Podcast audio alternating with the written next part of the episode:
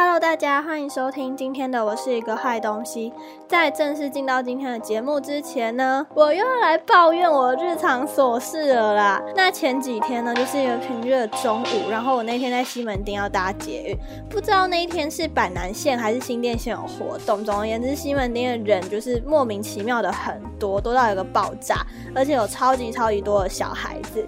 然后我有在等捷运嘛，所以我就站在月台的旁边，然后有点就是很靠近墙的地方了。然后我就站在那边划手机，然后等捷运来。这时候呢，有一个就是说大不大、说小不小的臭小孩，就是在那边追逐，呃，两三个人吧。哎，我刚是念追逐嘛，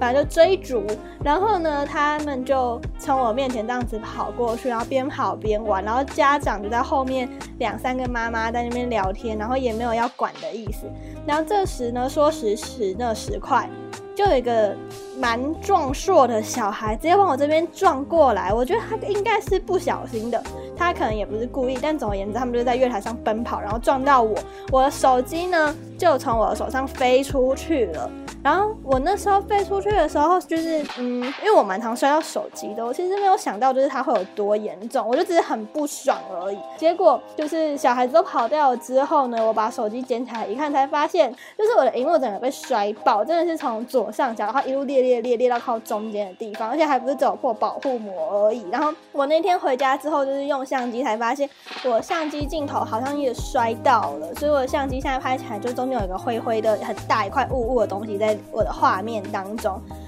哦，我真的是很生气耶，因为这我自己有不对，因为我没有就是马上把那几个小孩叫下来，我是他他们都已经走远了，我才就是。捡起我的手机，因为那时候人真的太多。反正总而言之呢，就是我也死无对证嘛，我没有我没有人可以抓回来，然后我也不可能为了这个东西去可能北捷调监视器把那个小孩揪出来。但我就是觉得非常的生气。这阵子真的是谁在跟我说台湾少子化，我就打谁。就是小孩很多啊，而且不礼貌的小孩跟不管教的家长也很多啊。到底是谁在说少子化？我的妈！对，就是这样。然后这就是我这今天节目一开始想要抱怨的事情，因为我真的太生气了。那就是这样，抱怨完毕。呃，我今天想要跟大家聊的事情是霸凌这个词被滥用的现象。这个主题有点长，但我不太晓得要怎么再把它说更短更好了。但总而言之呢，就是我真的觉得，嗯，霸凌是一个很严重而且很不可取的行为。可是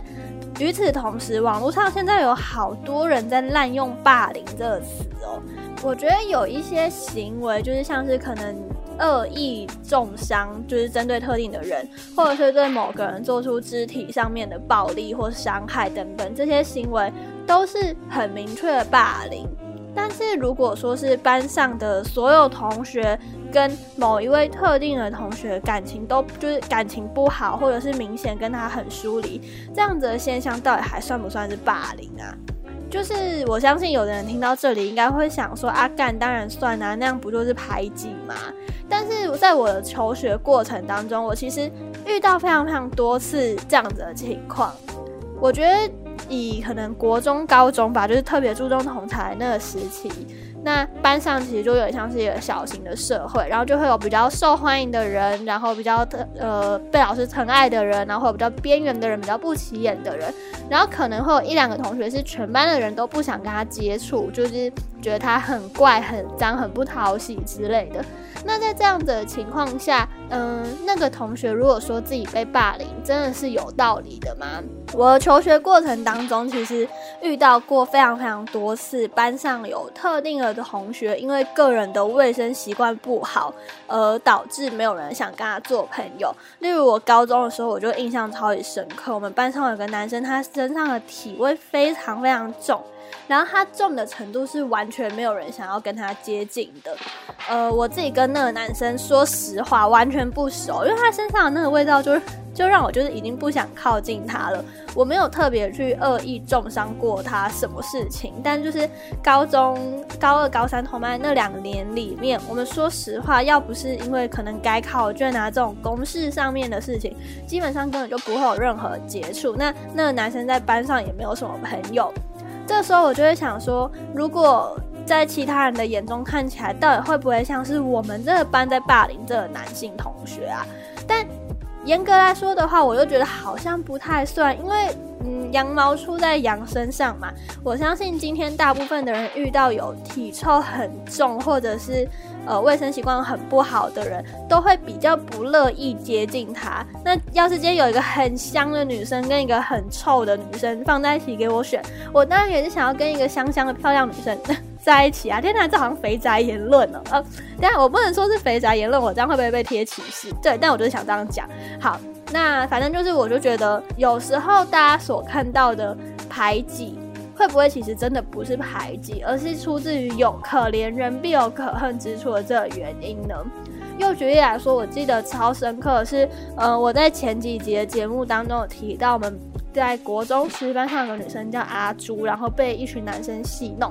呃，那样的现象我就会蛮明确的肯定说，那真的就是霸凌的行为，非常的不可取。但与此同时呢，我们班上有另外一个不是阿朱的另外一个女生，然后她真的也是没什么朋友。她虽然没有被受到嗯像是被戏弄或者是被呃肢体就接触的。霸凌行为，但确实完全没有人想要跟他讲话，就是大家连戏弄他都不想了，因为那个女生的个性非常非常非常的不讨喜，就是他非常的自大，然后讲话很没有礼貌，然后很自我中心的一个人。在国一的时候跟大家相处的都还算愉快，但到国二、国三的时候，就是他真的就是班上隐形的存在，就是我会忘记他的存在的那一种。对，那像这样子的现象的时候，我就会很怀疑，嗯，真的是。我们在霸凌或我们在排挤某一个人吗？真的不是因为他们的个性本身就不讨喜而让我们出现了这样的行为吗？会突然想要讲这件事情的原因呢？其实是因为这阵子在迪卡上面有一个不晓得大家有没有看过的文章，是在讨论一个 YouTuber。那个 YouTuber 的订阅数挺高的，然后他就在他某一集影片当中说，他在高中时受到班上的。同学霸凌，那这个时候呢，就是有他的哦，因为他在影片里面呢，就是非常明确的讲出他是什么学校、什么班级，然后哪一届的，他几乎什么资讯都讲了。所以在现在这个时代底下，其实大家有心要找出那些同学有谁是非常容易的一件事情。那这个 YouTube 他这个影片出来之后，就被他高中同学看到，那他的高中同学们看到就觉得很不解，因为大家就是真的是大部分的人在他们印象。当中，他们高中那个班级氛围是很和乐的。确实，到高三的时候呢，因为道不同不相为谋嘛，所以呢，就嗯跟那个 YouTuber 的关系比较疏离了一点点。那他们就是因为跟 YouTuber 私下求证，他们想要搞清楚到底是哪里让那个 YouTuber 有不好的感受，但一直都没有呃得到回复，所以他们就在迪卡上面发了一篇文章，那这篇文章就引起了非常非常广泛的讨论。这个时候呢，底下就有非常非常多的留言，有一派的人当然就是说，就是他们觉得这个 YouTuber 本身人设感就很重，然后就是像我刚才讲的，会不会是他自己本身性格又有问题，才让班上的同学相对跟他感情没有那么要好。那另一派的人呢，就是说霸凌是很主观的感受，然后是不是真的有被排挤的感觉，只有那个 YouTube 才说了算。我觉得两边的说法其实都是有道理的，但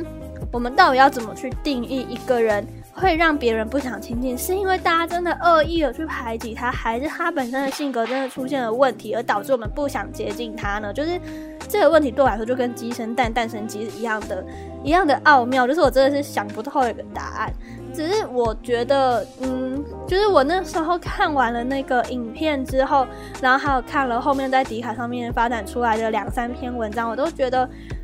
这个 YouTube 用到霸凌这个词，真的有点太严重了。因为今天并不是说班上有一个很比较中心的人物站起来说：“哎，我们都一起不要理他。”并不是这样，而是大家在跟他相处了一个学期、两个学期之后，发现哦，我跟他真的合不来，所以我选择要跟他疏远，不想再跟他当朋友。那在这样子的情况下，莫名其妙被上升成说我被班上的同学霸凌，我真的觉得那些高中同学换成是我，我会觉得超生气又超委屈的。对，呃。我这样子听起来很像就是在帮那些高中同学护航，也确实是啊，因为我觉得他们在文章底下被骂非常的难听，我完全不能理解为什么大家要这样子讲。就是大家我知道霸凌是一件很严重的现象，然后大家也都不乐见这样子的行为发生，可是，在一窝蜂的去指证被害者口中的加害者时，是不是也应该停下来想一想，事情的真相真的是？那那位被害者，姑且先叫被害者，事情的真相真的就是像他说的吗？会不会其实他自己在性格上面也出了什么问题，然后让大家比较不愿意接近呢？对，就是这是我想要讲的事情。因为现在网络上除了大家很滥用“霸凌”这个词之外，也很多人是就是很嗯，要说猎巫吗？看到有人说哦，我被谁谁谁霸凌，就一窝蜂的跑去骂那个加害者，或者是公审那个加害者，这样子的现象难道就不是属于霸凌行为的一种吗？那有多少的人会在真的了解了事情的真相，或者是背后的脉络之后才开始？就是开炮骂人呢，对，这是我今天想要跟大家谈的事情。呃，讲起来可有一点零碎，因为因为我觉得这件事情让我很生气耶。就是大家，就是很多人都不是在那个环境当中的，所以有时候那些网络上面口中的加害者，他们实际上才是真正的被害者，因为他们可能只是。选择了跟自己喜欢的人在一起当朋友，疏离了自己比较不喜欢的人，那这件事情又何错之有呢？为什么他们要承担那么多的谩骂？对，如果以后大家在网络上面看到任何霸凌事件的话，我觉得有一些东西是很明确可以判断出，就是哦，对，那个真的就是霸凌。然后像是殴打这样子的行为，即使那个被打的人有再怎么样的性格缺陷，我们都可以很。很明白的看出来说，再怎么样你都不可以动手打人，不可以把人家打到淤青、打到住院。但是如果我只是梳理了一个我不喜欢的人，那这样子的我为什么要被大家公审呢？对，就是我今天想跟大家谈的事情。